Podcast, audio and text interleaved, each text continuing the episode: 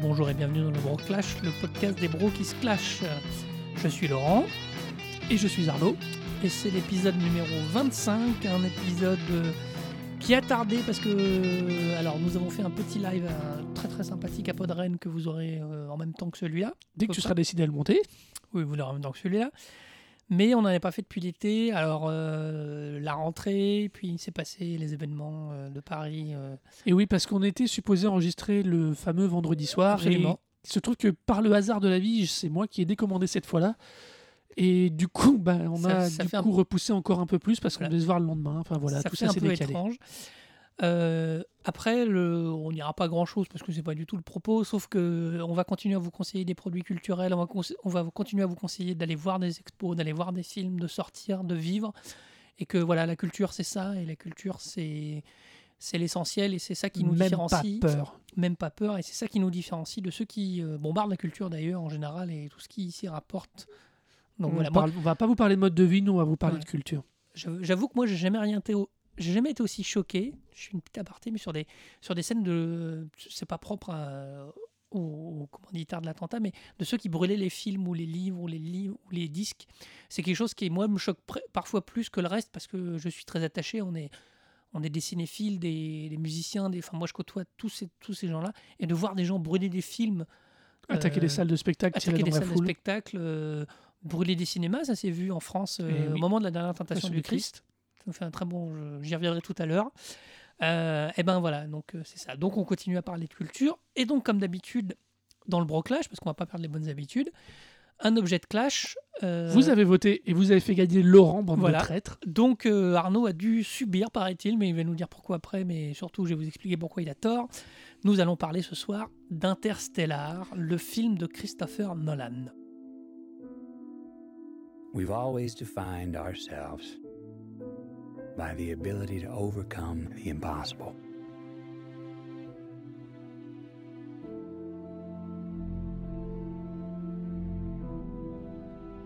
And we count these moments. the first ever to fly faster than the speed of sound. These moments when we dared to aim higher, to break barriers, to reach for the stars, 76, you are go. To make the unknown known. One giant leap for mankind.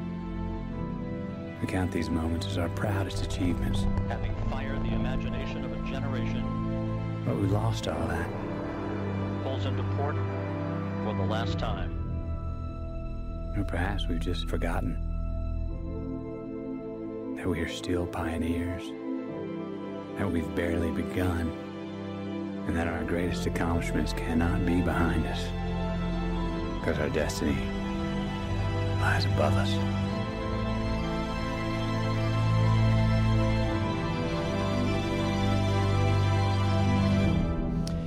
Avant, comme d'habitude, il y a les coups de cœur. euh, On va donc faire nos coups de cœur et puis on attaquera le clash directement derrière. Voilà, tout à fait.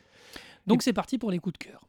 Ok, donc et toi Laurent, c'est quoi ton coup de cœur? Alors, mon coup de cœur à moi, il est très simple. Il porte sur une exposition qui a lieu en ce moment à Paris. Alors, du coup, je vais vous parler de l'exposition, du monsieur dont ça parle et de sa filmographie. Comme ça, euh, pour ceux qui ne sont pas à Paris, ils peuvent profiter quand même. Je prends mon verre. Euh, nous allons parler d'une rétrospective qui a lieu à la Cinémathèque française autour de Martin Scorsese. C'est ça qu'on dit quand on veut se la Martin un peu? Scorsese. Du, qui a démarré le 14 octobre et qui finit le février 2016. Ça vous laisse le temps de venir voir l'expo à la Cinémathèque de, de française de Paris. Et de voir ces films en DVD, Blu-ray ou en salle. Tout est ressorti, il y a des très beaux coffrets qui sont ressortis. Euh, c'est vraiment un cinéaste clé qui a 72 ans, 73 ans, que j'ai eu la chance de voir à la Cinémathèque présenter Taxi Driver, que moi je n'avais pas encore vu. Euh, le hasard a fait que, même si tu l'as toi en DVD, moi je l'avais pas vu. Qui est, un, qui est un putain de chef-d'œuvre, avec un Robert De Niro euh, absolument hallucinant, une Ah Jodie oui. Foster, euh, c'est fou.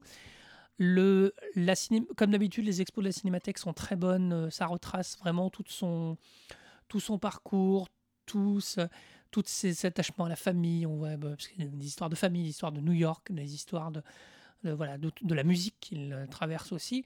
Donc voilà, vraiment, c'est un cinéaste que moi j'aime beaucoup. Alors, on connaît les gros, euh, les gros camions, je dirais, de sa cinémathèque que son Casino, Les Affranchis, euh, Taxi Driver.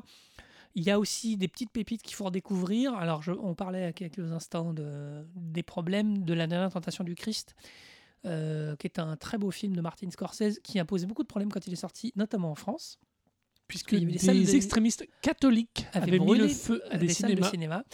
Euh, Martin Scorsese, c'est aussi Shine a Light, le film, le live Des des, Rolling Stones. Stones, absolument, parce que c'est un fan des Stones.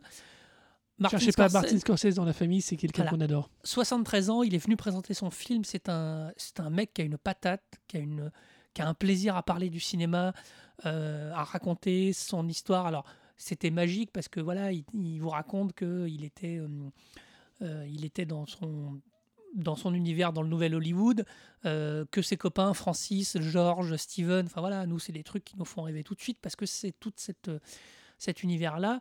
Euh, donc vraiment, c'est quelqu'un de, de passionnant à écouter, qui a encore plein de choses à raconter, qui est encore en tournage, qui produit très prochainement une série qui va être diffusée sur OCS qui s'appelle Vinyl, produit par Martin Scorsese et Mick Jagger, et écrit par Terence Winter, le papa de Broadwalk Empire, si je me trompe, dis pas trop de bêtises. Je crois aussi. Euh, par contre, attends, vinyle, c'est déjà. Il y a déjà eu des séances avec, pour journalistes où il y a déjà eu un ou deux Non, non. épisodes, non?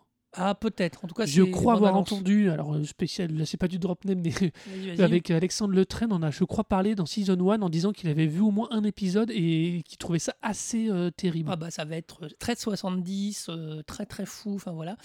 Donc voilà, c'est génial de voir à 72 ans un cinéaste passionné, passionnant, qui a envie, qui a envie de raconter, qui a encore plein de choses à dire, euh, bon, qui, est quand même plus dans la fin de sa carrière malheureusement que le début, mais voilà. Donc l'exposition permet vraiment d'appréhender euh, toute sa filmographie, c'est très bien fait, c'est très malin. Euh, comme d'habitude les expos cinémathèques. Du coup, il y a eu une rediffusion notamment sur Arte de beaucoup de ses films. Oui. Tous les Blu-ray sont sortis, Gangs of New York, euh, voilà, le, le, Ah là le là. loup de- le loup Si Wall Street. C'est quand avez- même un si- mec à 70 ans qui fait le loup de Wall Street, quoi. Enfin, non, non, voilà. et puis c'est pareil, tu parles de Gang of New York. euh, si jamais... Alors, ce film a une très, est très particulier en France parce qu'il est compliqué à appréhender, parce qu'il s'agit de l'origine de la ville de New York, est- qui est déjà avec des gangs. Et c'est un film qui est très particulier dans son ambiance, son style. On a l'impression de voir un, un espèce de mélange entre un western victorien raté, parce que les, les costumes sont très étranges. Non, non, ils sont d'époque, et parce que Scorsese a fait un gros travail. C'est un film à voir parce qu'il est euh, extrêmement... euh, il est extrêmement finalement enrichissant vis-à-vis d'une culture américaine qu'on, finalement qu'on- dont on connaît très très peu l'histoire. Euh, on en a une image assez caricaturale, je dis pas mauvaise, hein, De mon mon- non de, des Américains et de New York. Bah oui, Il faut oui. vraiment imaginer euh, Ah, ça- ce, ce New York. New York n'est- est une ville très très particulière dans l'histoire américaine et Gang of New York en montre et en parle d'une période qui est un pays, très peu connue et qui est extrêmement vivante et extrêmement un- intéressante. un pays Moi, je voudrais juste revenir sur un truc. Moi, de Scorsese, en plus de- du cinéaste qu'il est fabuleux, il est quand même fondateur de la World Cinema Foundation Oui. qui travaille sur la préservation un, max, d'un maximum des œuvres originales en 35 et des un bobines et tout ça. C'est un vrai, vrai cinéphile. Et c'est des gens que, pour moi, euh, c'est un vrai, vrai cinéphile et c'est quelqu'un d'incroyablement passionnant et d'incroyablement riche. Et sa, sa filmo- sa filmographie Graphie, il il- il en, en est un tel, révé- un tel révélateur que c'est vraiment quelqu'un dont on ne peut pas se passer. on voit des cinéastes à 30 ans qui sont sclérosés dans ce qu'ils font. Le mec, à 60, je disais 72 ans, il fait le Wall Street, il a fait Shutter Island, il a fait... Enfin, le mec, il cherche. Je dis... J'ai pas il, de... il fait pas, il fait pas des vrais, toujours nécessairement des choses euh, incroyables au niveau de Taxi Driver, mais il cherche des choses, et Cabret. il fait des choses. Il a rendu hommage au cinéma et à Paris dans, dans Hugo Cabret. Il n'y a pas de meilleur hommage au cinéma, au frère. Lumière que Hugo Cabret. Donc- Alors Dieu, sait- Dieu sait qu'en France, on n'a même pas été capable de faire l'équivalent. C'est un peu ça. Donc voilà, donc vraiment, moi je trouve que l'exposition est un moment pour retrouver euh, Martin Scorsese, pour redécouvrir son cinéma, pour découvrir le- une partie de son cinéma qu'on ne connaît pas. Euh, voilà, donc il faut, si vous avez la possibilité d'aller à l'exposition, allez-y, c'est vraiment euh, absolument génial. Et puis replongez-vous dans sa filmographie en attendant la suite. Euh, voilà, donc c'est vraiment, c'était mon coup de cœur, Martin Scorsese, l'exposition de la Cinémathèque et la filmographie globale de Martin Scorsese. Et si jamais vous voulez avoir une autre opinion, là je me permets un tout petit truc. vas-y. Il y a Pascal Mabi qui en a parlé dans le dernier Positron, Positron de Patrick Béja. de Patrick. Béja. Voilà. Euh, À toi. alors maintenant, mon coup de cœur à moi. Moi par contre, euh, comme fidèle à moi-même, ce sera donc un livre. Mon Euh, Dieu, mais qu'est-ce que tu lis? Oui, j'ai que ça à foutre, tu me diras. Non, je rigole. Mon livre, par contre, c'est pas un livre à lire. Cette fois, c'est un livre d'un illustrateur qui est Stéphane Stéphane Levallois et ce livre s'appelle Oz. C'est un français? C'est un français sur un grand format. Euh, il a déjà illustré la trilogie de Oz pour le Cherche Midi, je crois, je ne voudrais pas dire de bêtises. Alors, Oz, on parle bien du magicien. Alors, le magicien d'Oz, et je parle bien de la trilogie originale des romans. Donc Une voilà. trilogie. Et oui, euh, c'est une trilogie. Alors, je vous renvoie d'ailleurs à ce titre. Euh, Musica du, avait fait il y a quelques temps, alors c'est soit dans un Queen Novi, Ou plutôt dans ou soit dans un éclaireur, on avait parlé, mais donc vous aurez plein d'infos là-dessus. Mais donc, c'est une trilogie de romans qui a donc été illustrée, illustrée par Stéphane Levallois déjà. Je crois au Cherche Midi, mais là, je pense que dire une bêtise. Là, moi, ce qui m'intéresse, c'est qu'il a sorti là, euh, juste là, il y a en novembre, un espèce de grand volume avec que des illustrations en noir et blanc sur le thème à nouveau de Oz. Il y a que ces illustrations, que en noir et blanc. Et le dessin de ce graphiste est juste génialissime. Enfin, de cet illustrateur, c'est juste génialissime. Euh, c'est euh, c'est une en plus le noir et blanc apporte un truc absolument génial dans ce monde Oz qu'on voit tous super coloré qui a été un petit peu moins qui a été probablement euh, un poil massacré pour le coup par Tim Burton pourtant j'aime bien ce réalisateur Dans quoi Euh, Non, tu mélanges. Sam. Raimi Sam Raimi un peu massacré par Sam Raimi pardon C'est compliqué. Je, je t'interromps quelques instants. euh, le, le- Oz a été, a- Oz est beaucoup est très très fort dans la culture américaine. Je vais faire un tout petit aparté euh, parce que euh, il y a une célèbre réplique. Euh, euh, Toto n'est plus au Kansas, qui est repris dans Ah, bon nombre de films. c'est pas Toto le Premier, c'est ah, ça ne ressemble vraiment pas un Kansas Toto, we are not in Kansas ça anymore. don't look like the Kansas Euh, et vraiment, il est, euh, c'est un truc qui est profondément ancré dans la culture américaine, beaucoup moins dans la culture française. il y a d'ailleurs une vidéo. YouTube qui apprend tous ces Kansas Anymore Donc voilà. Et donc, euh, Oz a été adapté. euh, alors, effectivement, Sam Raimi a mis son nez dedans. Il y a le film de Victor Fleming, Le Magicien d'Oz. Il y a des comédies musicales. Il y a Wicked, qui Enfin, a c'est- un carton. Voilà. Donc, c'est un truc qui est dans la, dans, dans la culture américaine qui est incroyable. Quoi. Et c'est vrai que euh, là, ce qu'en fait Stéphane, euh, Stéphane Levallois sur ce volume-là spécifiquement, comme je dis, il n'y a aucun texte. Il y a juste une C'est préface. bien, on cherche midi. hein. C'est bien. Alors par contre, ce livre-là, je suis sûr, il est au Cherche Midi. Il est magnifique. C'est un grand format.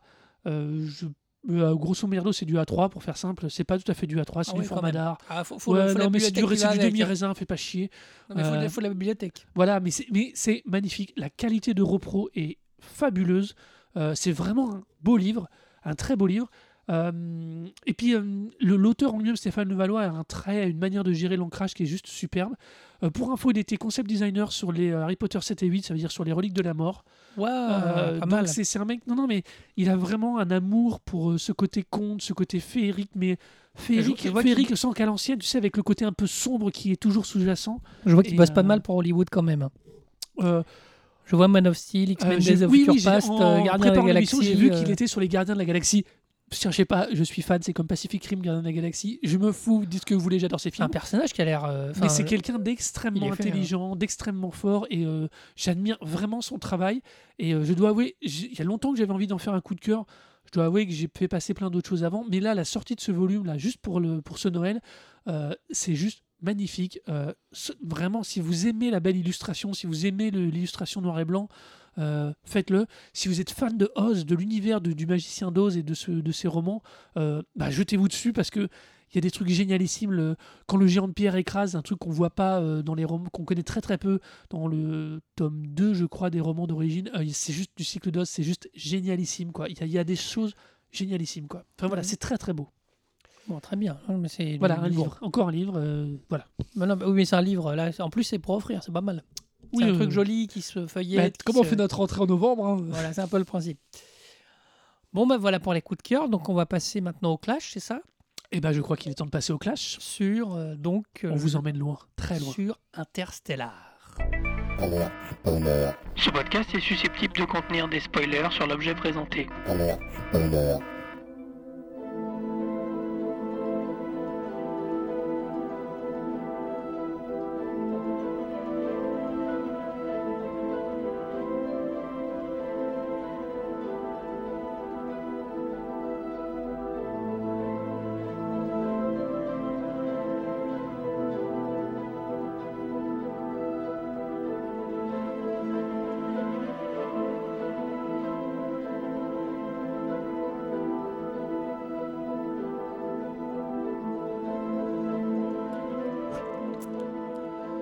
Alors, Interstellar. Alors, Laurent, puisque c'est toi qui as choisi Interstellar, Oui. peux-tu nous faire le pitch de cette bouse, pardon, de ce film oh, très vilain.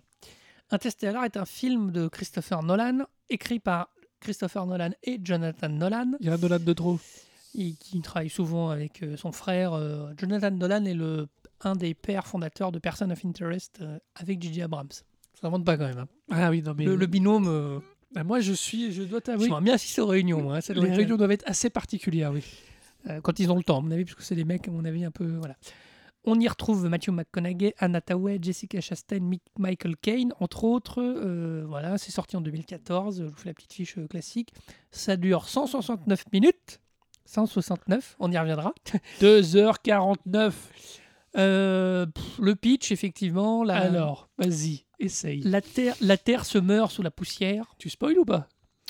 Ils ont eu l'alerte, euh, je spoil. La Terre se meurt sous la poussière. euh, une idée de savant un peu originale est de, d'après la découverte d'un trou noir près de Vénus, de Saturne, pardon. Un trou de verre, trou noir, on ne sait pas bien. Il Il est décide, apparu récemment. voilà, il décide d'aller voir s'il n'y a pas moyen d'aller habiter ailleurs. Euh, et il y a toute une discussion entre faut-il sauver l'humanité, la recréer ailleurs.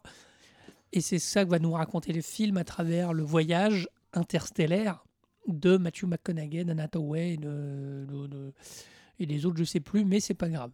Alors voilà. Euh, le film, alors moi je vais démarrer. euh, moi je suis, moi j'adore le film pour plein plein de raisons. Le film a une particularité dans son histoire de pas de production. D'abord, si c'était un projet très mystérieux, on a déjà parlé de Christopher Nolan pour ceux qui nous écoutent depuis le début, puisqu'on a parlé de la, trilogie Batman. On a évoqué Euh, régulièrement Inception. Non, pas pas. Ah, de temps, on- enfin, en tout cas, bah, Inception, non, alors peut-être peut-être pas qu'on l'a évoqué directement, mais Inception a tellement marqué les esprits Alors- dans sa formule scénaristique, plus Nolan- que dans sa forme physique. Voilà. On a euh, évoqué Nolan. euh, Nolan est un personnage particulier. Nolan est un cinéaste qui a, qui a été euh, révélé par Memento, une espèce de polar pas cher, parce que c'est un petit film avec Guy Pearce, qui va être rebooté d'ailleurs, on ne sait pas trop pourquoi. euh, Non, mais non, non, non. visiblement, non, il n'a pas non. les droits. Je pense que c'est un de ses premiers films, il ne doit pas en avoir les droits. Donc, il n'est pas derrière du tout le reboot. Donc, je pense qu'il y a des mecs qui ont envie de rebooter des- Memento, ce qui est une idée absurde, hein, parce que le film est. C'est déjà un reboot. Non, mais. Non, non, mais si, le fonctionnement du personnage principal de Memento fait qu'il se reboot constamment. Oui, voilà, enfin bon. ouais. Non, mais voilà, non, mais c'est juste. Donc- Enfin, c'est une mauvaise idée. Memento sort, on se dit waouh, putain, le mec, euh, pas mal la maîtrise du récit, euh, maîtrise visuelle est plutôt pas mal. Et puis va s'en suivre une euh, le prestige euh, de tête comme ça. Je vous fais la filmo de tête parce que je l'ai pas comme ça sur- sous les yeux. Et puis euh, il, est- il prend Batman et alors là tout d'un coup c'est l'explosion. Il fait Begins, tout le monde se dit oh enfin du ciné, enfin Alors, dans Begins, on se dit Ah, quelque Voilà. chose. bon je il y a vous, Dark irez Knight Returns. vous irez réécouter l'émission Oh, sur la et après, il y a le trilogie. troisième, il y a- sur Isis. Et là, tout d'un coup, il prend une ampleur terrible. Et dans l'intervalle, il a fait. Non, c'est à peu près tout, je crois. Non, non, et donc, a- une non. fois qu'il termine Rises, il se la lance. sortie de Rises, il se lance directement dans Interstellar Voilà. en termes de production. Et ce qui est génial, c'est que tout d'un coup, il parle d'un film sur l'espace et on n'en sait rien du tout. Ça veut dire que Nolan a, une- a un talent à, à- à- Alors, à maîtriser sa com. Je Ou suis en tout pas cas, sûr. Je suis pas sûr parce que euh, je prends je prends un titre d'exemple parce que ces derniers temps avec la sortie du Martien euh, de euh, alors, Seul faut sur arrêter de Mars. l'appeler Martien, il faut l'appeler Seul sur Seul sur Mars. Mars, Le. Martien, c'est le roman, c'est ça, ça. voilà. bon. avec seul, la sortie de Seul sur Mars, on a mis en place une espèce de trilogie spatiale des années 2000 Alors Euh, voilà, autour j'allais de- venir. autour de Interstellar, Gravity et du, et de Seul sur Mars. Alors, il y a, je pense honnêtement que ce sont surtout des films qui sont tellement particuliers et comme les jusqu'à très récemment, jusqu'à l'arrivée des Gardiens des Galaxies, le côté space up, euh, voyage dans le- dans l'espace était modérément apprécié et semblait pas du tout vendeur au niveau des studios. Je, Ah, ça je- se faisait plus, l'espace ça se faisait plus, rêver. ne faisait plus Non, bah, bah, on Mais a Mission to attends. Mars aussi. hein. On a Michel, oui, tais-toi. Tu dis des, tu dis des horreurs. J'ai oublié qu'il a- avait fait Inception après la trilogie, euh, entre Dark Knight et Dark Knight Rises, il a fait Inception qui là, qui là lui a donné un, un succès critique, un succès, un succès public très très fort, un succès critique qui était quand même fort, Non, un gros succès critique, beaucoup plus Gros que succès l'avaient apporté les Batman. euh, où on s'est dit oh là là c'est un cinéaste intelligent. Et c'est vrai. Et non, pardon. Voilà. Bon ça on y reviendra après. Et non, non, alors, donc juste pour en revenir à ce qu'on disait, il y a, il y avait une, il y a eu une espèce d'omerta sur les productions de films de l'espace, de peur de comparaison, surtout que la référence ultime, même encore de 2001. jour, c'est 2001. Euh, donc c'est vrai qu'il y, a- il y a un gros, gros, Donc- il y a une grosse omerta sur quand tu dis que tu fais un film dans l'espace, on dit ah ouais alors tu fais un nouveau 2001, Voilà. donc les gens ont tendance à un peu fermer leur gueule et à tout blackouter. Sauf Euh, Christopher non, non, non. Nolan. Non mais le problème c'est que Non, non, Euh, quand il alors- fait Interstellar, il fait le blackout sur la prod. Oui, Quand, non, mais il Gravity, fait le- quand Gravity il fait, ils font le blackout sur la prod. Ah, voilà, parce que on- voilà ce que, là où je voulais en venir, c'est qu'effectivement Interstellar sort, euh, je pense, la même année que Gravity, si je me trompe pas. Non, de- euh, non, non, non, non, non, avant. On va vérifier, mais c'est pas grave. Enfin, en tout cas, il sort, il sort avant Gravity, tu penses? Gravity est sorti donc, pardon, un an avant Interstellar. Voilà. À Gravity avait une claque terrible. Euh, Ah, effectivement, c'est- quelque chose de très très fort que moi j'aime beaucoup, effectivement, avec une vision de l'espace comme on n'en avait pas vu, qui est liée aussi aux effets spéciaux maintenant euh, énormes. Alors, pareil, euh, Gravity, Split Screen, allez écouter Split Screen pendant une heure et demie, c'est très Voilà. bien pour apprendre ce que c'est, comment est fait Gravity. Et Le problème, pourquoi il est que- fait comme ça? Et là, euh, Gravity, Alfonso Cuarón a réussi à refaire un film d'espace où où- auquel on n'a pas trop pensé à 2001. Parce qu'il a pris un autre Malgré parti. deux énormes clins d'œil. Oui, mais il a pris un autre parti. Ah ouais, ça. euh, voilà.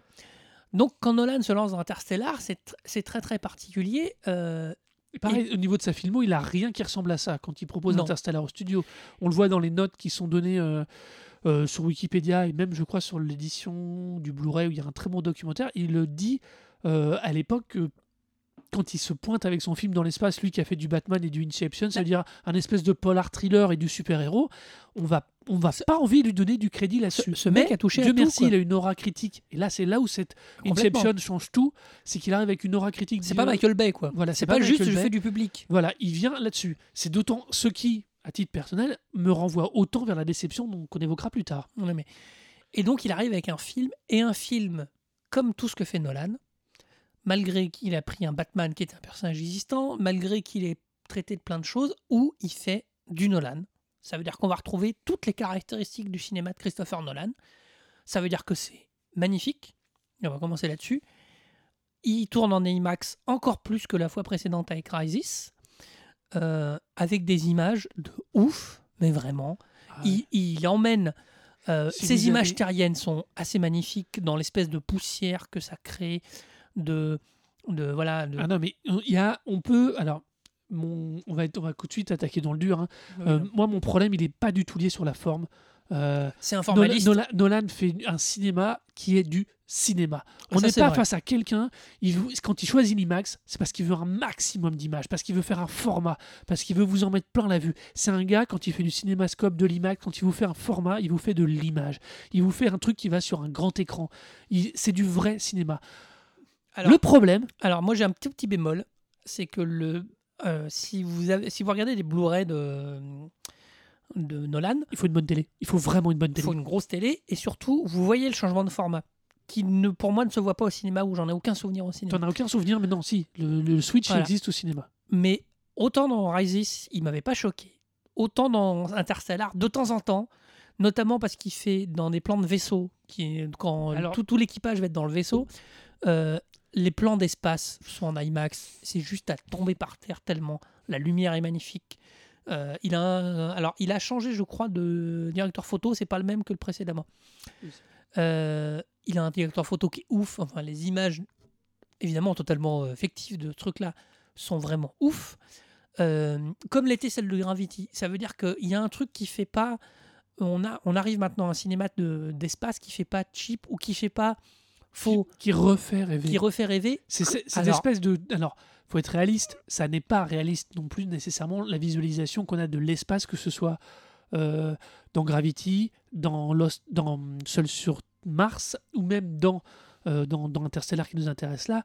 Euh, on a des Bah, versions artistiques, mais on a des oui. versions artistiques qui sont euh, voit, tellement proches du ré- de ce qu'on Bah oui. de ce qu'on a envie Mais- et ce qu'on espère voir que c'est génialissime. Et là, on La retrouve. NASA, attends, je dis juste comme Ouais. ça, euh, dans le cadre d'Interstellar, euh, Nolan, c'est pareil, il déclare, il a utilisé, pour la partie visuelle en tout cas, il s'est inspiré énormément de toutes ces photos de la NASA qu'on voit de- qui sortent des télescopes spatiaux ou terrestres, avec des couleurs incroyables. faut jamais oublier, ces couleurs-là n'existent pas vraiment. Ce Oui. sont des interprétations techniques du matériel pour voir les choses. Euh, et, et Nolan va, dans la, ma- dans la manière dont il va nous montrer l'espace à un moment, à un moment, parce que le film ne se passe pas que dans l'espace, euh, on, Ouais, va, encore mieux. on va, on a, on a vraiment euh, une sensation, une magnifique, quelque chose de très très beau. Et c'est vrai que c'est la, la vraie, la vraie qualité de ce film, elle est d'abord visuelle. Elle est d'abord visuelle. Et dans le fait que on a un cinéaste qui fait du cinéma, on n'a pas un cinéaste qui va vous faire du direct ou DVD. Et ça, Oui. c'est génial. Non, non, mais tout à fait. Pour moi, il va dans le, il en termes d'image, hein, on parlait de Scorsese dans ton coup de cœur, en termes d'image uniquement, il est à mettre dans le même genre de cinéastes qui font du cinéma avec euh, des Peter Jackson, avec Oui, des Steven Spielberg, avec. euh, bah, J'attends de voir, mais peut-être J.J. Abrams va enfin me convaincre qu'il fait du cinéma. En tout cas, il a la volonté. euh, Abrams fait quand même des, des choses quand même beaucoup plus cinéma, parce que hum, d'abord parce qu'Abrams, euh, alors Christopher, a- Christopher pour moi a jamais effleuré la télé, je crois pas. Jonathan en fait, mais Jonathan, la force de la télévision de Jonathan, c'est plutôt l'écriture de, de Jonathan Nolan. Mais Et la gestion des équipes, si j'ai bien compris. Mais donc oui, il y a des images magnifiques. Alors là où je partage pas ton avis, c'est que oui, l'espace est magnifique, mais tout ce qui fait la vision de la Terre poussiéreuse est juste magnifique. Et les trois planètes qui vont être visitées, alors on en voit surtout deux.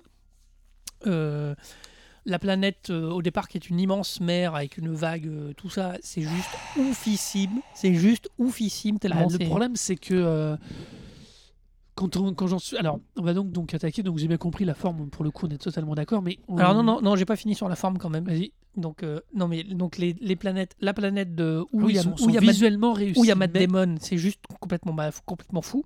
Il y a un tel point que je m'étais moins posé la question de Gravity, mais il y a un côté où fois on se dit mais où c'est tourné, comment c'est tourné, comment euh, est-ce que c'est du fond vert vraiment? Parce que c'est vraiment bluffant quoi. Tout est bluffant dans le dans l'ensemble du truc. Alors donc on a une espèce de d'image alors qui est Nolan dans le côté euh, c'est des plans souvent très lents, souvent très très amples. Voilà, il y a ce que tu disais une espèce de, plaisir dans l'IMAX, dans Cinémascope. Et là-dessus, il a son copain de toujours, Hans Zimmer, euh, la, seule- la dernière chose valable du film, la BO. qui nous fait une BO de ouf, mais vraiment. Alors, beaucoup disent oui, on dirait du Philippe Glass. Alors, Philippe Glass est un musicien des années du début du XXe siècle, milieu du XXe siècle, qui fait de la musique répétitive, qui fait de la musique qui tourne en boucle tout le temps. Et euh, et euh, et donc il fait il fait de la musique qui tourne en boucle. Oui, et c'est génial parce qu'on a on- Hans Zimmer, on a une image. Euh, Hans Zimmer, c'est le mec qui a fait le thème de Pirates des Caraïbes. Un, truc... Bourricot. Tu le fais bien, tu le fais vachement bien. Donc on avait cette image-là. C'est un mec, il faut savoir qu'Hans Zimmer a été révélé par le, Roi Lion. C'est un des mecs qui a fait la musique du Roi Lion. Il avait rien fait d'autre avant? C'est là où, au moment où il a explosé chez Disney. Alors là, tu vois, ce qui est assez étonnant pour moi, Hans Zimmer, c'est euh, ça met au même rang que John Williams. Pour moi, c'est des mecs qui, pour moi, font de la super bonne musique de BO depuis des années. Bah, euh, j'avais pas le roi Lion, c'est 94. hein. Ta gueule, Voilà. je suis pas vieux. Euh, et puis, euh, Zimmer a explosé. Euh, alors, le Pirate des Caraïbes a été une force. Gladiator, c'est lui qui fait la BO de Gladiator. Et, puis, c'est lui qui fait la BO des Batman. Et là, tout d'un coup, tout le monde hurle en disant Ouais, c'est horrible, c'est BO, ça fait boum, boum, boum. Oui, ça fait boum, c'est lui qui boum, fait le boum. boum. Et c'est lui qui a inventé le boom d'Inception, ouais. par exemple. Donc c'est un mec qui est souvent décrié comme... euh, alors d'abord parce que c'est un quelqu'un qui est autant un compositeur qu'un créateur sonore. Enfin, il y a un côté où euh, ses créations euh, de design sonore, ça frise le design sonore beaucoup plus, pas, pas beaucoup plus, autant que la musique.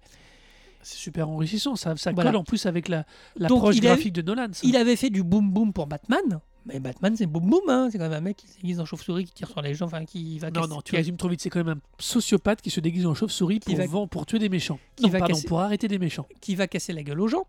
Euh, donc il avait fait une musique, effectivement le fameux Boom d'Inception, et là il nous fait un truc hyper lent, hyper calme, avec de l'orgue, avec des grandes envolées lyriques. Alors, l'orgue, l'espace, évidemment, ainsi par Zarathustra, l'ouverture de 2001.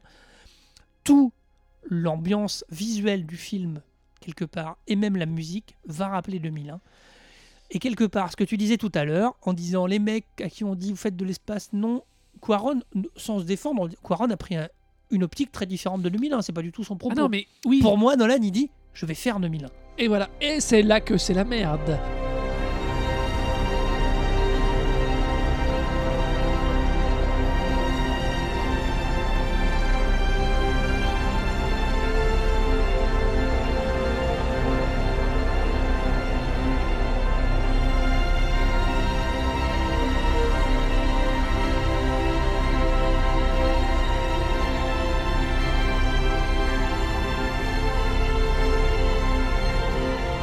Soyons clairs. Maintenant, non, maintenant, mais ça t'a lancé ton pavé dans la mare. Maintenant, moi, je rebondis là-dessus.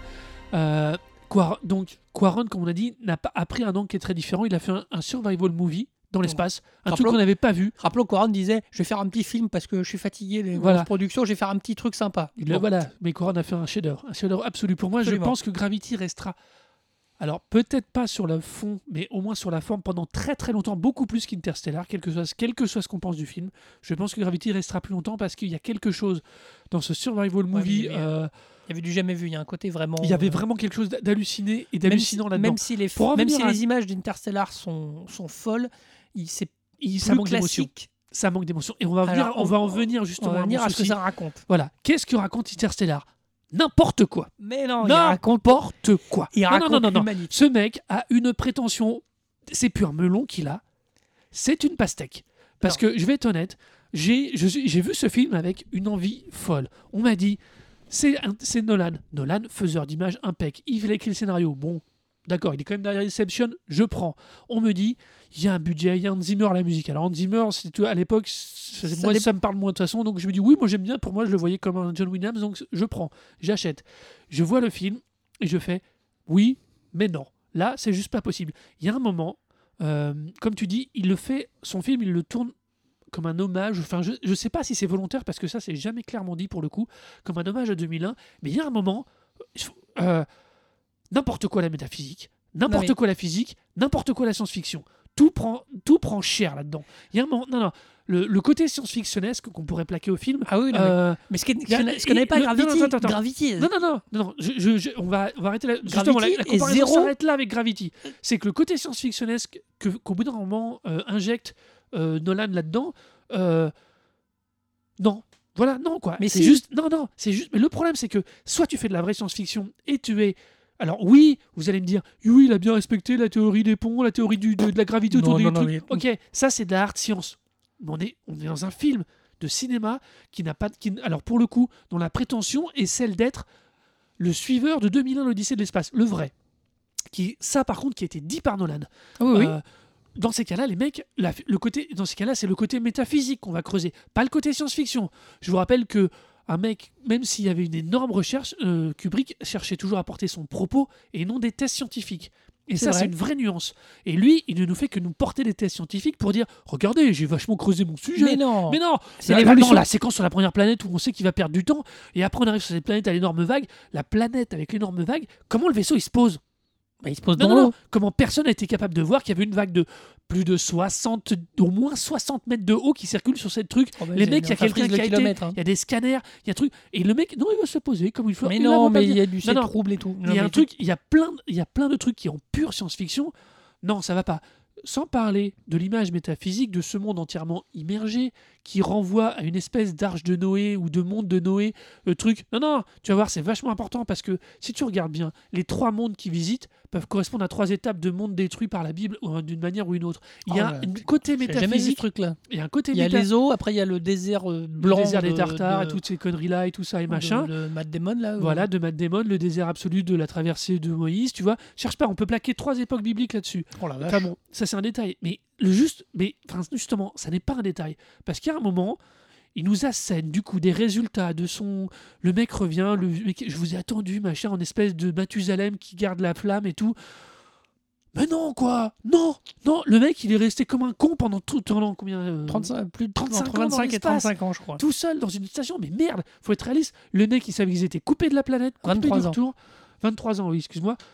Non, il y a un moment, il y a un truc, même au niveau science-fiction, même si tu cherches un truc, là, euh, Mais non, je dirais pas que c'est un jump to the shark, mais on n'en est pas loin. Mais non, mais il y a un côté, euh, il y a un côté, c'est pas forcément en Et on science-fiction. en est qu'à la première planète. C'est pas l'histoire de la science-fiction, c'est l'histoire, c'est une quête. D'abord, c'est des humains qui partent. le- Tout le débat, il est sur le côté euh, est-ce que je vais sauver l'humanité en Non, allant, en non, allant ailleurs? non, Si, si, si. Non, non, Toute la question. Non, non, non. La motive. Non, non, pas... tu sais pourquoi? Non. McConaughey veut sauver la Terre. Non, il veut pas sauver la Terre. Il veut sauver la Terre dans le seul but de sa fille. Je rappelle, non, non, non, Bah, non, évidemment. tout- non, non, la motivation de ce personnage est je dois rentrer pour ma fille. Il a la date d'anniversaire qu'il doit faire, la fête Ah oui. d'anniversaire. Son- Non, non, il va pas comme les scientifiques qui dit on va sauver le monde, d'où les Mais- scientifiques de mes couilles.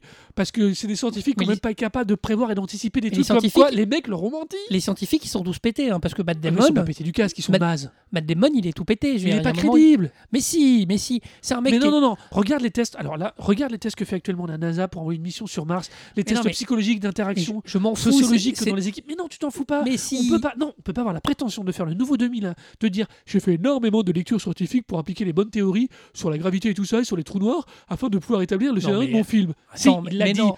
C'est l'interview qu'il a fait pour euh, Oui, non, mais, Esquire non, ou, mais, euh, non, mais ça oui, dans le sens. non, non, non, tu peux pas dire ça et après avoir ce personnage de Matt Damon, personne n'aura envoyé Matt Damon dans l'espace. Mais Avec- si. mais non, avec ce côté psychotique qui était dit avant, parce que là où euh, le, le, le vieux scientifique joué par euh, Michael Ken. Michael Ken, il le dit, oui, bon, c'était pas. Il le dit, que il savait très bien que lui, il était quand même très obsédé par ses théories, mais il l'envoie quand même. Mais non. Personne n'enverrait ça. On- on même est dans une société privée qui n'a pas le choix. on est dans une terre agonisante. On est dans un moment où ils ont plus le choix, où ils ont, euh, ils, ils prennent même Matthew Nagy. Et quand t'as plus le choix, t'envoies n'importe qui Bah, quelque part. Et finalement, c'est l'histoire de, c'est une histoire de, de, de, de question de l'humanité. Enfin, de, de. Mais si, McConaughey, il représente l'humanité. Alors, c'est vrai qu'il a qu'une envie, c'est de sauver la Terre. Non, c'est de rentrer. C'est pas de sauver la Terre, c'est de rentrer. Bah oui, mais pour, enfin, pour les sauver. Il y a un moment, Non, il, il part quand de même pour les sauver. Même s'il sait qu'en les sauvant, euh, le- s'il sait qu'il. Non, son motif c'est si je les sauve, je rentre. C'est ça. Oui, c'est mais- pas il faut que je les sauve et après je rentre. Oui, non, c'est mais- si je les sauve, je peux rentrer voir ma fille. Il, il va. Fille, jouée sauf par, que jouée- fille jouée par Jessica Chastain une fois qu'elle est grande Jessica et qui est Chastain. parfaite. Bah oui, non, mais. euh, mais du coup, euh, là, la, la nouveauté, moi, je trouve, par rapport à certains. à certains Nolan, c'est qu'on a pour moi une véritable émotion, alors qui, n'est, qui est portée par Matthew McConaughey, par Anna Euh, euh, Il y a des scènes où, justement, comme il y a un jeu de temps temporel, il voit sa fille grandir, il voit des trucs où il, il tire les larmes, mais Matthew McConaughey, de toute façon, il est très fort pour tirer les larmes de tout le monde. Il est, Euh, c'est un, alors, Dieu merci, malgré ce scénario complètement bancal et guignolesque, on va continuer, on va avancer parce qu'après la première, ça continue après la première planète, ça continue sur la deuxième de Matt Damon qu'on a déjà évoqué. On va parler après, bien évidemment, de cette conclusion très originale. Mais euh, oui, alors le seul, il y a deux choses qui sauvent ce film, je l'ai toujours dit, Euh, c'est d'avoir une Nolan en termes de visuel. Donc c'est vrai que visuellement, moi, on passe pas un mauvais moment. Euh, et d'avoir un groupe d'acteurs entre Michael Caine, euh, Chastain, Anna Thaoué et McConaughey, c'est un bon casting. Et, À euh, défaut, c'est, même on le- passe un bon moment. Non, à non, mais- défaut de passer, avoir, d'avoir, non, dé- Mais on non, passe mais un bon, non, non, non, on passe un bon moment sur Mais ce film. À défaut d'avoir le film qu'on attendait Ça donne les après frissons. 2001. Alors après, non, non, faut pas déconner il- non mais plus. si, euh. il- Mais non, les situations sont pas réalistes. mais si, mais il ose, Mais non. mais si, il ose un peut truc. attendre six mois un message de sa, de sa fille. euh, et puis, faut- le, message. Moi, ce qui m'a le plus chiffonné, c'est que par exemple, le message de son fils quand il a perdu son, son deuxième fils, Oui, euh, bah, du fait de la poussière, du fait de la poussière, McGonagall, il est. Bien sûr qu'il réagit, bien sûr que la séquence elle-même, mais il y a un moment où tu décroches parce que il est face à un écran. Il y a un moment, et puis il y a eu tellement, il y a eu l'énorme vague. Alors attends que je dise pas de conneries sur le timing. Il y a eu d'énormes vagues. Il est déjà revenu, il a déjà pris 30 23 ans dans la tête. Il voit tout à la suite. Euh, je sais pas, il y, a- il y a un truc, il y a. c'est- bizarre. Mais non, on, non, on ne lui donne pas la possibilité au personnage. C'est là où moi, ça pour moi, ça me chiffonne de réellement se construire.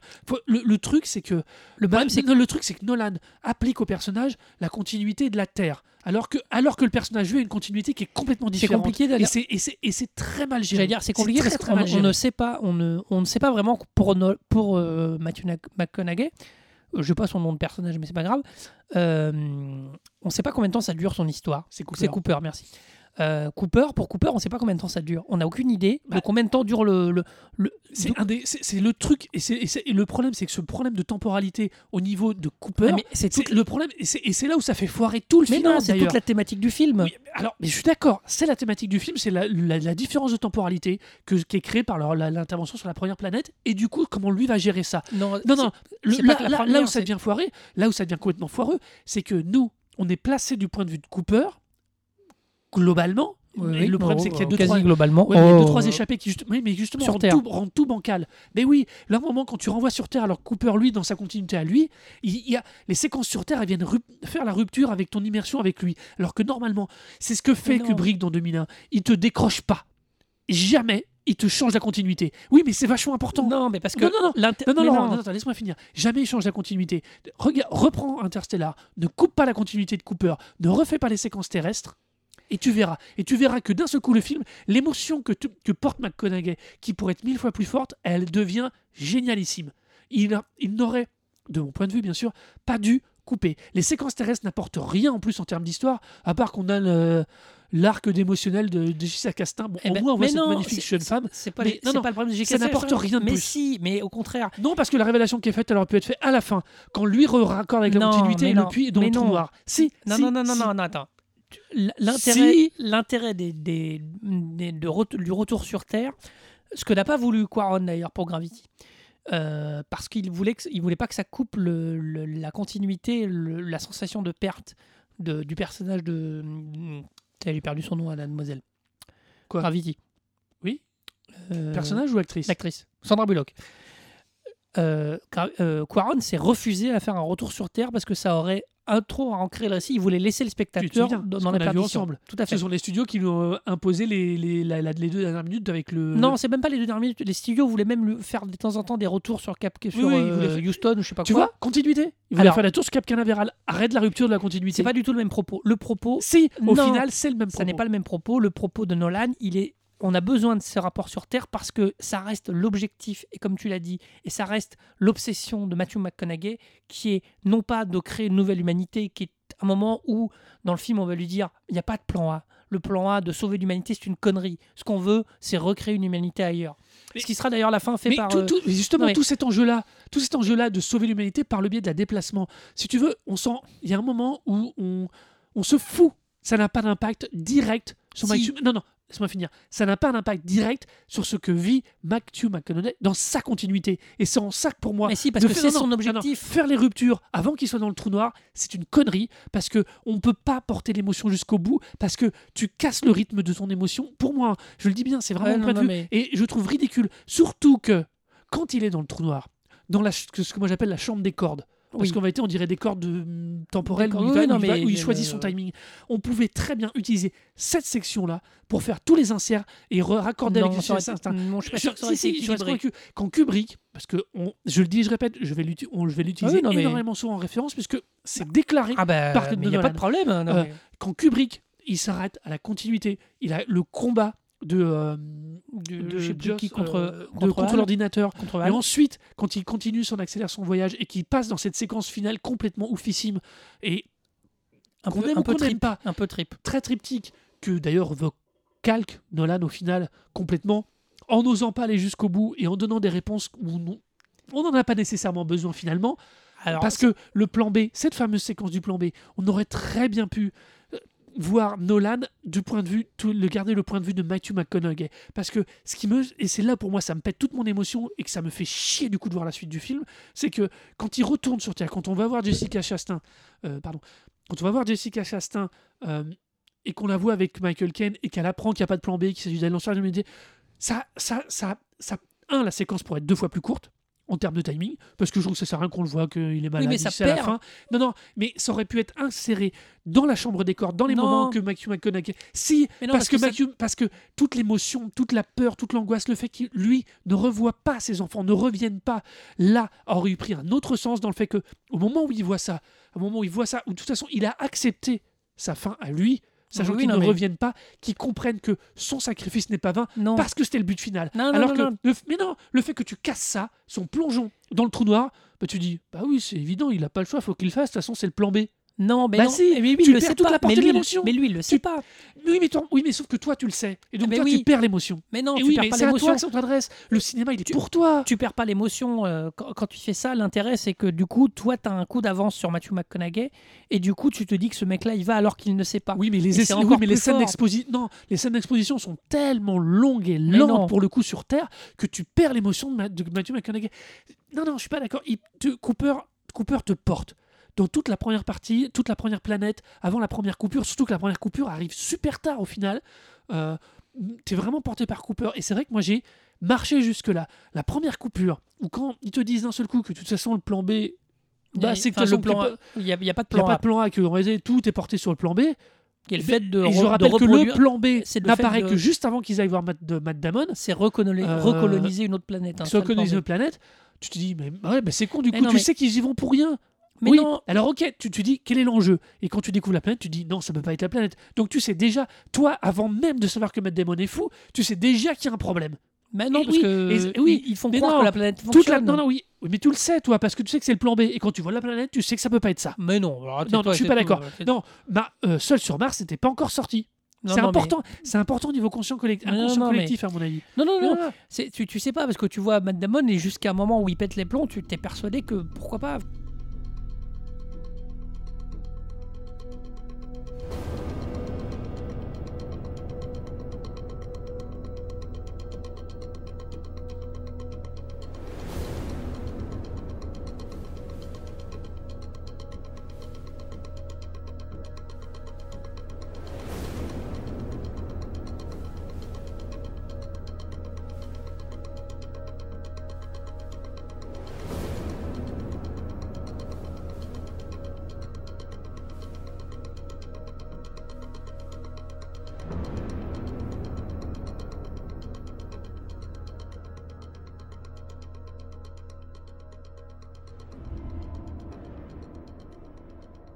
D'ailleurs, c'était très rigolo parce que personne ne savait que. Enfin, Matt Damon n'était pas sur l'affiche, donc la surprise de voir et Matt Damon et de le voir après dans un personnage euh, complètement fou qui meurt. Enfin, voilà, il y a un coup tout côté assez surprenant.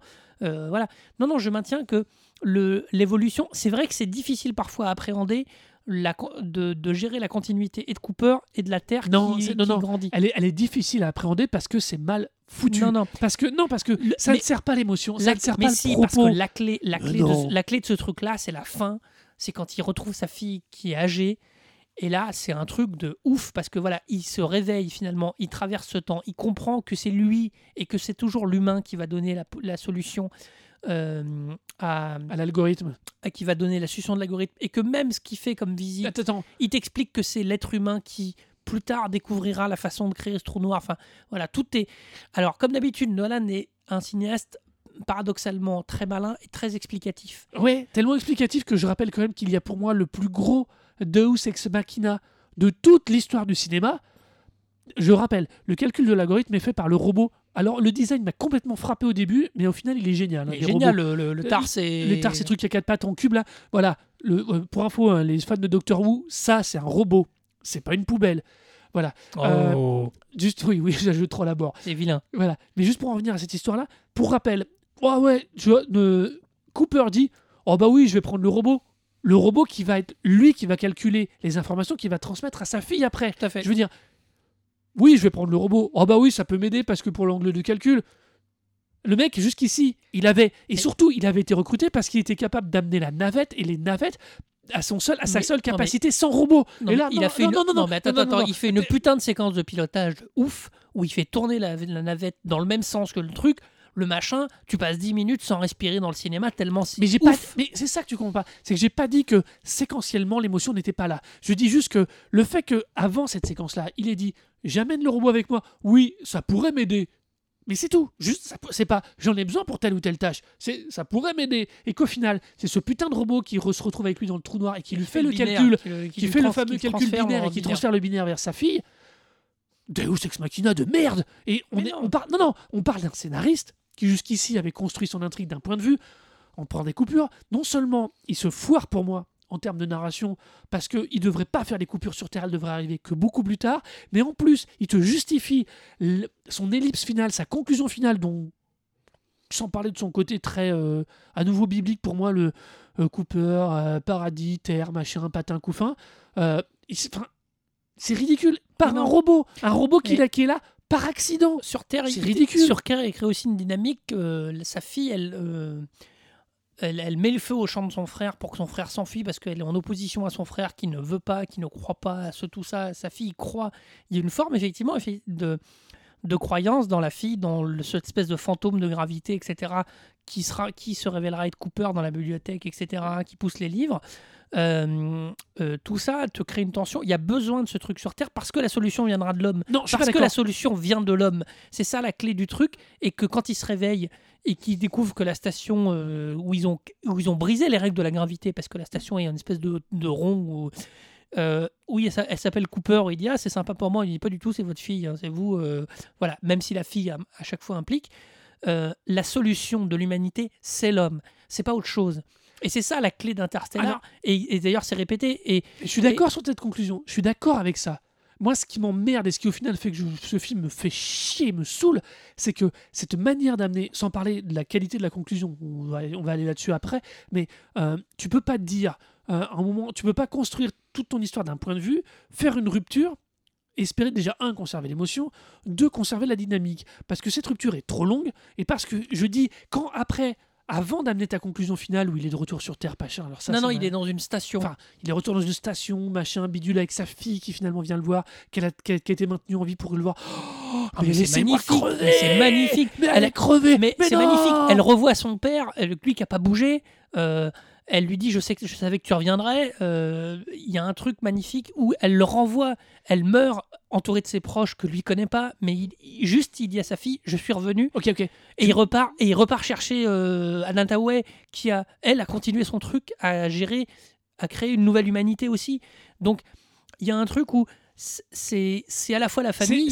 pour moi, ce qui sauve la conclusion, c'est le fait qu'il aille chercher un Antaway. Bah là il Tu reste vois, pas le Parce mec. que, je suis désolé, les mecs, la famille de sa fille, ils sont, ils sont face à leur.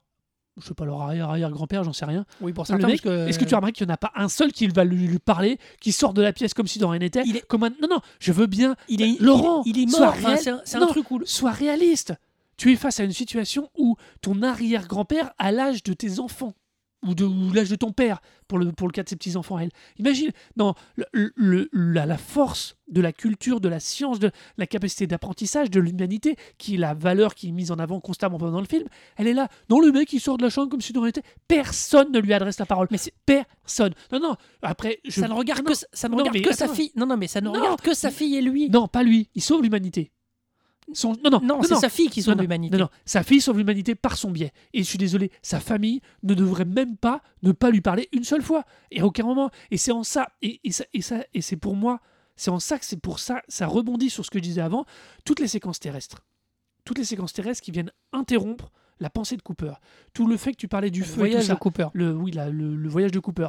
Tout ça aurait dû apparaître dans la chambre des corps. Tu sais pourquoi? Parce que Ça aurait été trop Non. long. Mais non, mais non, réfléchis deux secondes.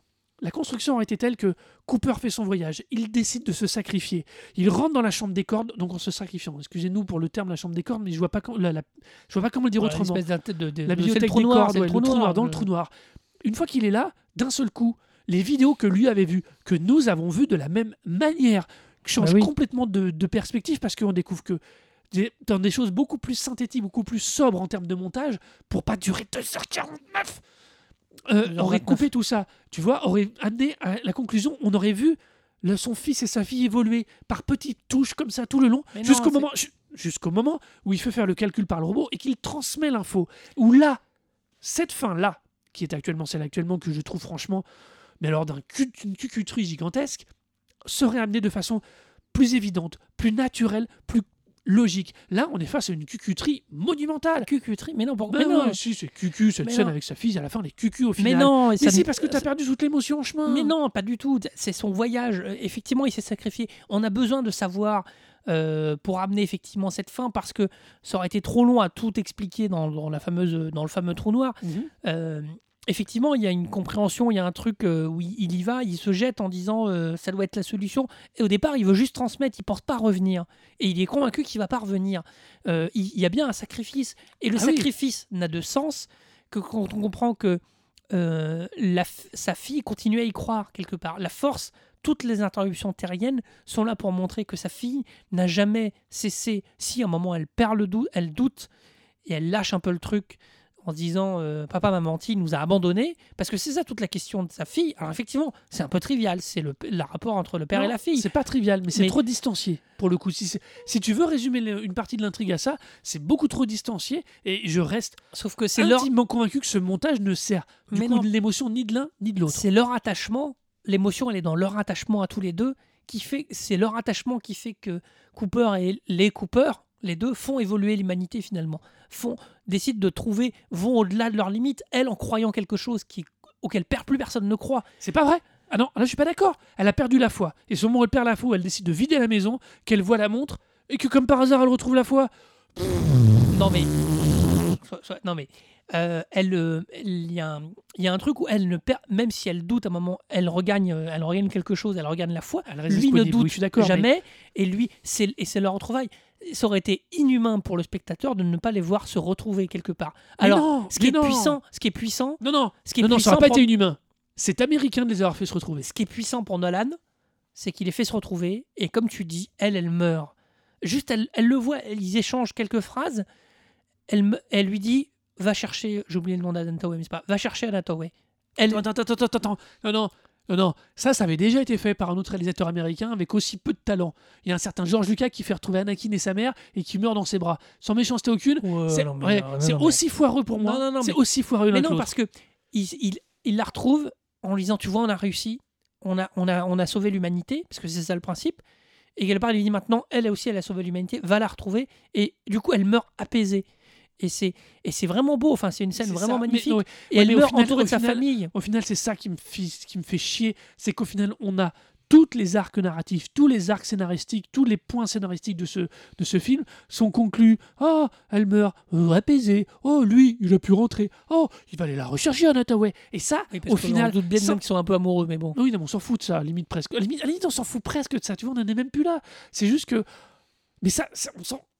C'est soit tu fais Alors- une quête. Non, soit tu fais une quête métaphysique et tu l'assumes. Si tu veux, le problème de cette conclusion et la manière dont elle est faite et dont elle est amenée me fait chier parce que tout le métaphysique qui avait été amené par le, toute la, la construction autour des cordes avec le fait, même si c'est complètement bizarre que le robot soit là alors qu'il ne devrait pas être là, euh, tu vois, il y a tout ça. Tout ça, j'aurais pu l'excuser si la conclusion avait été jusqu'au bout de la métaphysique. Alors- ça veut dire que lui ne rentre pas, mais continue de guider sa fille, voire de voir Anataway en même Le temps, s- puisqu'il est dans un endroit d'espace-temps qui est construit autrement. Le seul, vois le et, seul, et ça, ça, ça, on aurait été pour le coup là beaucoup plus proche de l'hommage à Kubrick qui correspond à une déclaration.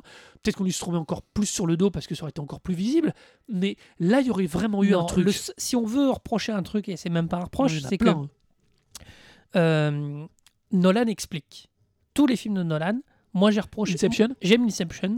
il expliquait J'aime Inception. le plan de fin. à non, part- non, non, non, non. Est-ce que alors là pour Alors, le coup, attends, attends, Inception, Inception est une exception. Non, Inception, pour moi, même si on pose la question à la fin, est-ce que euh, Caprio est là ou pas, est-ce que c'est vraiment un rêve ou pas, à part ça, tout est expliqué. Tout est même trop expliqué, je trouve, dans Nolan, dans Inception notamment. Non, c'est moins gênant dans Inception, t'as qu'un arc. Et t'es mais- toujours du point de vue de Caprio. Non, mais c'est pas Non, ça. non, c'est pas ça. C'est pas ça. Si, laisse-moi finir. si, laisse-moi la finir. question. Non, non, laisse-moi finir. Le problème de Nolan, c'est que Nolan a du mal.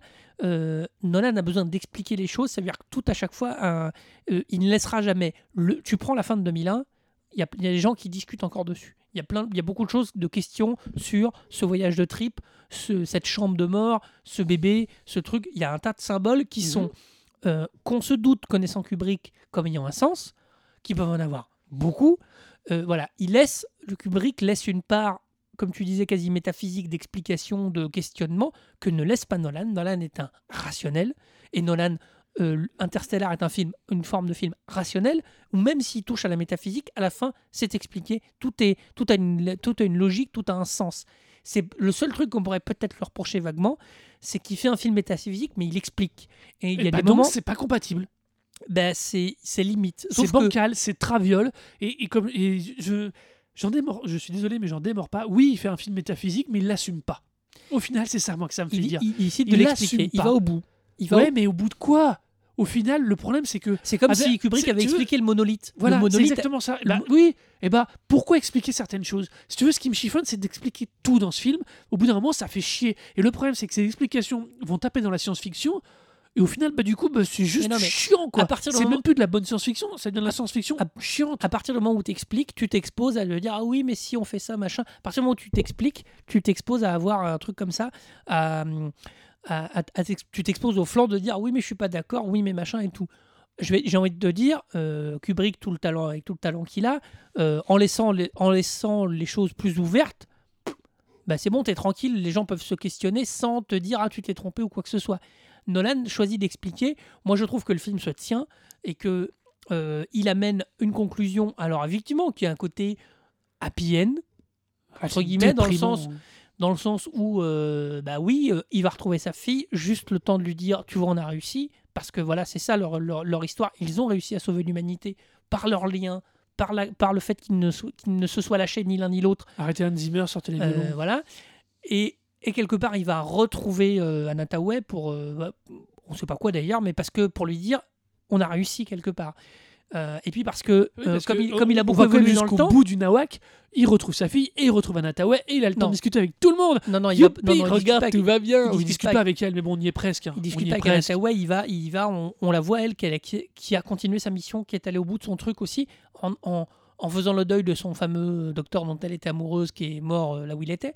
Mais il y a un truc où, simplement, ils ont fait évoluer l'humanité, et c'est eux, et j'en reviens à ça, pour moi, la thématique d'Interstellar, c'est l'humain qui fera évoluer l'humanité, ce n'est pas une entité extraterrestre. L'humain comme- qui fait évoluer l'humanité, on est bien d'accord, on est sur de la thématique métaphysique et science-fictionnelle. Oui. Tous ces trucs qu'au final, il te, par ses choix, par son, ex, par son scénario et par son, sa manière de construire le film, et ben finalement, il les perd tous ces trucs-là pour arriver à une conclusion qui relève de la série B.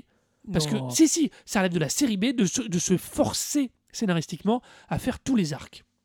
À finir tous tes arcs scénaristiques, tous tes plots scénaristiques. Bon, Des séries B comme ça, j'en veux bien plus souvent. Oui, bon, pas après qualitativement, je dis pas, mais il y a un.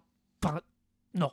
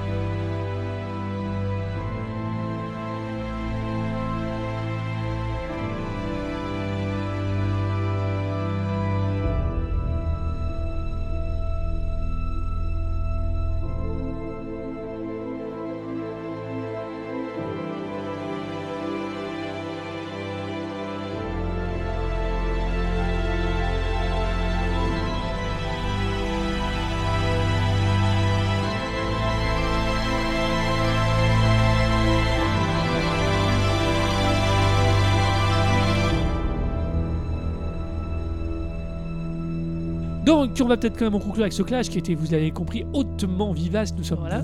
bien pas d'accord sur plein de choses, mais c'est Nolan. Nolan nous divise beaucoup. Donc, Euh, si malgré notre amour du cinéma, Nolan nous divise beaucoup. Voilà.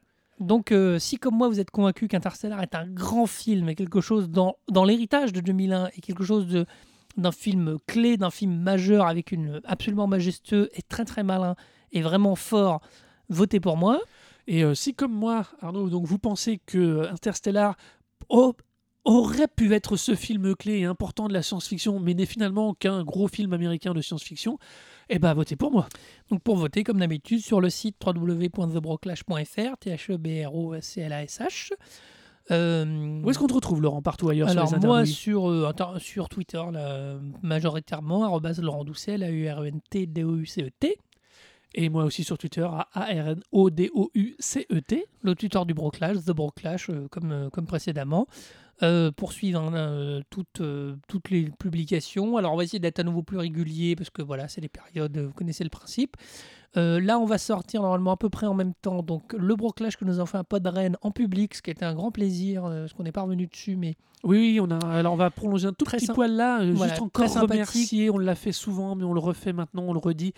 On remercie encore toute l'organisation de Podren de nous avoir permis d'enregistrer Voilà, un Podren, épisode en public, de Bad débattre Geek. en public. voilà. Euh, L'équipe de Bad Geek, un- je fais un gros bisou à Phil Good pour plein d'autres choses, mais ça, c'est Voilà. pas grave. On a eu les interventions de Phil Good, d'Em la Maudite, de Randall Flagg, je crois, dans mes souvenirs. Je les ai pas tous en tête. Enfin, voilà, vous allez euh, donc vous aurez normalement cet épisode avec ce clash là en dessous. Voilà. Il n'y a pas de vote sur l'épisode de, de Podren, c'est juste pour vous faire plaisir. On vous Voilà. le met et on vous le donne. On vous parle dans mes souvenirs des Misérables, la comédie musique, le film de, de. L'horrible film. Et musicale. Lucie qui avait part, qui était partie en, en live. Enfin, c'était. euh, Lucie pas- avait permis d'avoir une prévu, grosse mais alors, euh, discussion autour du cinéma et de Luc Besson. Euh, un jour, on fera peut-être euh, un clash autour de Luc Besson parce que ça euh, mérite, mais qu'il qu'il refasse des films d'ailleurs. Des vrais films, tu veux dire? Bon, sur ce, on, on vous laisse euh, jusque à peu près, normalement au mois prochain à peu près, à peu de choses près. On va essayer de vous faire un épisode avant les fêtes. Voilà, euh, ben, d'ici là, cultivez-vous bien. Et cultivez-vous bien. Do not go gentle into that good night. Old age should burn and rave at close of day.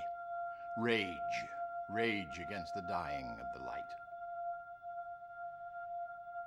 The wise men at their end know dark is right, because their words had forked no lightning. They do not go gentle into that good night.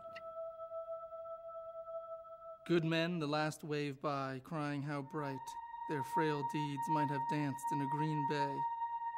Rage, rage against the dying of the light.